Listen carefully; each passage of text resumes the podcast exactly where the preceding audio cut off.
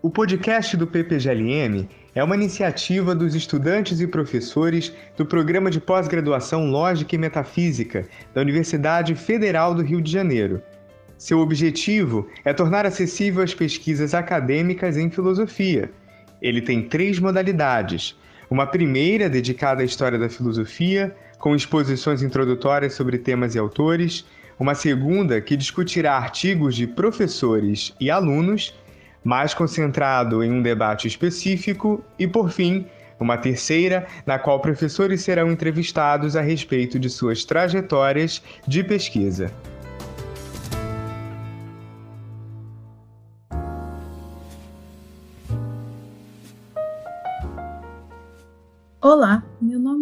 Luísa Luzi Brungenúncio. Sou doutoranda do Programa de Pós-Graduação Lógica e Metafísica da UFRJ e concluí o mestrado nesse mesmo programa. Durante o mestrado, estudei a filosofia da linguagem, com foco especial em nomes ficcionais. Neste podcast, gostaria de falar sobre os pontos mais relevantes da teoria do faz de conta de Kendall Walton, que ele apresentou no livro Mimesis as Make Believe, que traduzindo fica Mimesis como faz de conta. Infelizmente, o livro ainda não foi traduzido para o português, mas é um livro importante no estudo sobre ficção dentro da filosofia. Ele fala sobre representação e ficção, e eu gostaria de compartilhar um pouco dessa obra e dessa teoria que foi importante para minha dissertação de mestrado no PPGLM. A teoria do faz de conta foi inovadora e surgiu da crítica da teoria do fingimento de Saul Kripke. De acordo com Walton, a teoria do fingimento tem um problema essencial ao estudo da ficção na filosofia, que os filósofos da linguagem não entenderam o que, que a ficção é. A teoria do fingimento ignora que exista um ato ou intenção específica ao fazer ficção e afirma que a autora apenas finge um ato de fala. O discurso de ficção é sistematicamente estudado como um espelho do discurso sério, ao invés de um objeto em si mesmo. Walton defende que fazer ficção é participar de um jogo de faz de conta, semelhante aos jogos em que crianças brincam que são heróis, onde nenhuma delas acredita que passou a ser outra pessoa, mas cada criança faz de conta que é outra pessoa. A narrativa ficcional não é um relato de fatos a respeito do mundo concreto. A ficção pode ser considerada como uma narrativa que não existe no mundo real. Se a narrativa for um relato de fatos reais, então não é um produto de ficção. A produção de ficção, seja poética ou visual, não pretende asserir fatos a respeito do mundo, mas criar uma narrativa sobre algo que diverge da realidade do mundo como ele é. Por isso que narrativas ficcionais não deveriam ser consideradas falsidades. Contar uma história ficcional é diferente de contar uma mentira. A teoria de Walton sobre ficção diz que existe um processo de faz de conta envolvendo a autora que faz de conta que faz asserções em narrativas de obras ficcionais, e a audiência, que faz de conta que aceita aquelas asserções, que aceita participar do jogo de faz de conta. Fazer ficção, usar nomes ficcionais em frases, não seria um ato de fala em si, mas apenas o fazer de conta que se executa um ato de fala, seja uma asserção, uma ordem, uma pergunta, em parte de uma representação de um jogo de faz de conta. Segundo essa explicação, o que caracteriza o texto de ficção é o nível de força ou intenção, e não o sentido ou a referência dos nomes e frases. O uso dos nomes ficcionais também é analisado dentro dessa teoria de faz de conta, com o sentido sendo associado a estados mentais representacionais e a referência a contextos dos jogos de faz de conta. O impulso de tratar nomes ficcionais como nomes próprios geralmente impede que as frases com nomes ficcionais possam ser verdadeiras, a não ser que a falante esteja disposta a admitir muitas entidades abstratas na sua metafísica, isto é, admitir que objetos não concretos existem, como Sherlock Holmes ou a Terra-média do Senhor dos Anéis. Segundo Walton, nós, leitores e audiência de obras de ficção, aprendemos desde cedo Pedro e o Lobo é apenas uma história ficcional e que Pedro e o Lobo nunca existiram. No entanto, ao sermos questionados sobre a existência das personagens ficcionais, a primeira resposta tem de ser que elas existem. Com um único fôlego, afirmamos a verdade de que não existem dragões, unicórnios ou cavalos alados, e que nunca existiram. Contudo, no fôlego seguinte, aceitamos que eles existem na ficção. Existem dragões, unicórnios e cavalos alados na ficção. É devido a esse conflito de intuições sobre a existência de entidades ficcionais que existe um problema de saber qual o conteúdo semântico dos nomes ficcionais. E afinal, em como determinar qual o sentido e referência desses nomes e se sequer é possível ter frases com valor de verdade utilizando esses nomes. A existência ou não existência de entidades ficcionais é um problema exigente, porque não é claro como defender as duas intuições contraditórias. Alguns filósofos tentaram enquadrar o problema numa distinção entre ser e existir, ou entre o que existe e o que é atual, no sentido do que é real e concreto, em oposição ao que é meramente possível. Uma frase como Sherlock Holmes existe, mas ele não é real, é produto da tentativa de explicar as intuições contrárias com uma metafísica com categorias e distinções especiais para entidades abstratas. Para Walton, esse tipo de esforço não consegue explicar as contradições do problema inicial, e não são boas tentativas de mesclar os dois lados do argumento. Esse tipo de esforço remete à proposta do filósofo realista Alexius Meinong de criar uma distinção entre coisas que existem e subsistem, quando a questão principal do problema com entidades ficcionais é otorgar qualquer tipo de existência a objetos inexistentes. Além disso, nem todos os inexistentes são do mesmo tipo. Por exemplo, o círculo quadrado é um objeto inexistente impossível, bem diferente de Sherlock Holmes, um objeto inexistente ficcional, mas completamente possível. Mesmo que estejamos dispostos a admitir a existência de um indivíduo chamado Sherlock Holmes, se ele existisse, ele não seria apenas uma entidade abstrata, mas uma entidade ficcional, fundamentalmente diferente de números e cores, por exemplo. Para alguns filósofos realistas, teorias de fingimento ou faz de conta não são relevantes, pois eles simplesmente aceitam o compromisso ontológico associado a entidades ficcionais. Eles não se incomodam em afirmar que Sherlock Holmes existe plenamente como uma entidade abstrata. As afirmações de existência de entidades ficcionais dos filósofos realistas ignoram ou desconsideram a importância do caráter de faz de conta que é constituinte da ficção. Eles confundem o fingimento de referir com nomes da ficção com o compromisso ontológico genuíno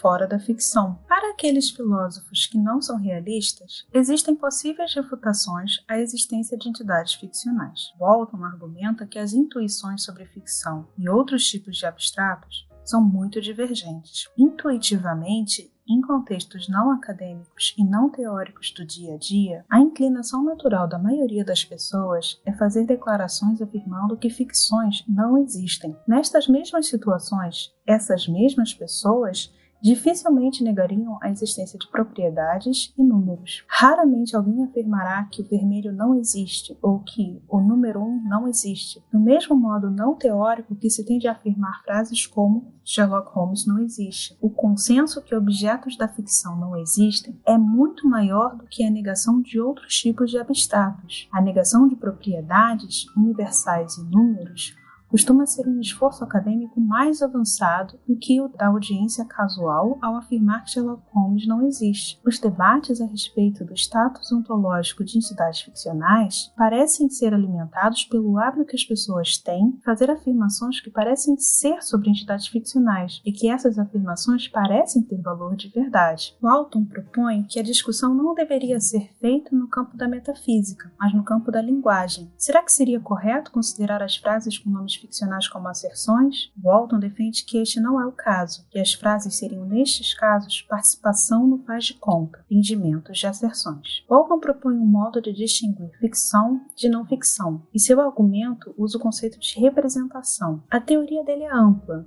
e explica jogos de faz de conta em muitos contextos, pois considera todas as formas artísticas e brincadeiras de faz de conta como participando da categoria de ficção. Talvez seja mais simples de entender teatro, cinema e música como jogos de representação, pois os intérpretes representam histórias e melodias. Mas existe uma parte na produção da ficção que depende da audiência que recebe e entende a representação, e é por causa da participação da audiência que ele julga que existe uma semelhança com jogos de faz de conta. A apreciação da arte depende da troca entre criadora e a audiência que consome a arte, seja uma pintura, uma peça ou uma obra literária. Para Walton, livros, pinturas e brinquedos servem como utensílios para as representações que os participantes criam ao embarcarem no jogo de faz de conta. Se um trabalho literário é ficção ou não ficção, isso não é demonstrado pelas palavras que o compõem. Não é possível fazer essa distinção através da composição sintática ou semântica do conteúdo das frases. Na mesma sequência de palavras, as mesmas frases, podem estar presentes em uma biografia ou em um romance. Tampouco a diferença entre ficção e não ficção depende da relação das palavras com o mundo. O que constitui o caráter fictício da obra não depende da existência de entidades ficcionais ou reais, ou corresponde-se com fatos. O crucial não é o valor de verdade da obra ficcional, mas o valor de verdade que a autora indica para a obra se ela faz asserções quando escreve sua narrativa. Não importa o quão corretamente Leon Tolstói descreveu os estados mentais de Napoleão Bonaparte. Tolstói escreveu uma obra de ficção ao criar Guerra e Paz, porque sua intenção era escrever ficção, e a semelhança com fatos reais não invalida isso. Walton quer principalmente desenvolver uma teoria que explique a ficção em múltiplos meios de arte. Seu foco é mais em estética do que propriamente filosofia da linguagem. Entanto, a sua teoria do faz de conta teve grande impacto no campo de estudo dos nomes ficcionais. O caso de romances históricos é particularmente interessante para o debate do que faz um texto ser ficção ou não, pois não existe a interrupção da narrativa ficcional quando a autora descreve eventos históricos. Tampouco existe a interrupção da narrativa quando se usa nomes próprios importados da realidade, como quando Conan Doyle descreve aventuras de Sherlock Holmes em Londres, ou Tolstói descreve Napoleão invadindo a Rússia.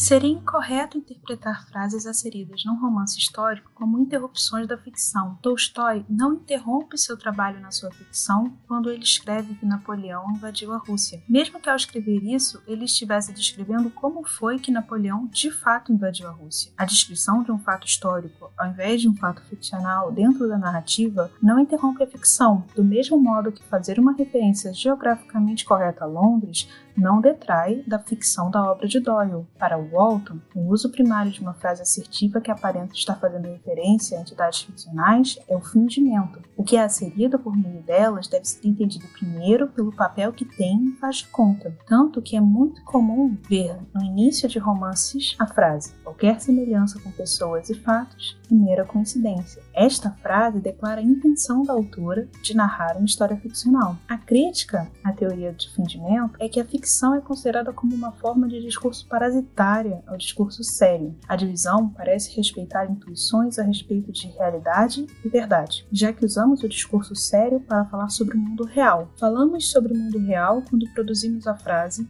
a neve é branca. E determinamos que é uma frase verdadeira porque a neve é branca. Mas não existe diferença no sentido literal das palavras da frase a neve é branca quando ela for usada na ficção. No entanto, a frase da ficção já não se refere ao mundo real. E dependendo da narrativa, pode nem ser verdade. As diferenças nos modos de referência nos levam a crer que as sentenças da ficção não são exatamente como as sentenças do discurso normal. Algum tipo de fingimento de linguagem ao invés de linguagem em si. Walton quer defender em seu livro que fazer ficção não é um fingimento ou uma representação de um outro tipo de discurso, mas que é um tipo de discurso em si.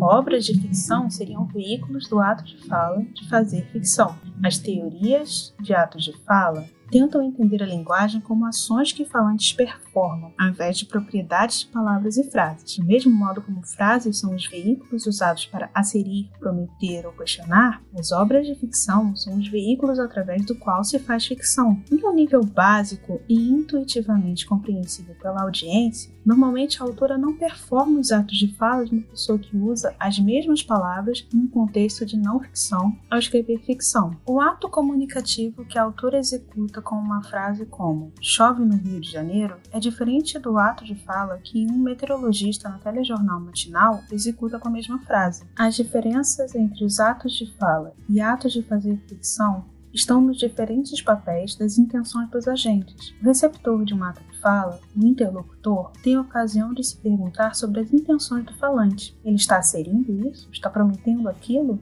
Está ordenando ou pedindo, em contrapartida, o leitor de um romance, espectador de uma peça ou observador de um quadro, raramente vinha se indagar sobre quais verdades ficcionais e efeitos a autora pretendeu gerar no interlocutor, o ato de fazer ficção produz uma obra que pode ser uma representação de algum ato de fala, um romance sobre uma promessa, por exemplo. No entanto, a obra em si não é um ato de fala. A ficção depende de jogos de faz de conta, e a obra de ficção é um utensílio no jogo de faz de conta. Fazer ficção é construir esses utensílios. A teoria do faz de conta de Walton defende que o conceito de representação é fundamental para a ficção. Jogos de faz de conta entre crianças estão repletos de exemplos de representação no seu sentido mais simples. Os utensílios usados durante os jogos também são usados como representações. A espada de plástico representa a espada de verdade, assim como a menina representa a Mulher Maravilha. O filósofo Nicholas Walterstorff argumenta que em uma peça teatral a audiência nunca entra em contato com as personagens ficcionais, mas apenas com as representações das personagens executadas pelos atores. Quando se cria representações de que uma pessoa seja alta ou seja um detetive, se cria a ficção que a pessoa é alta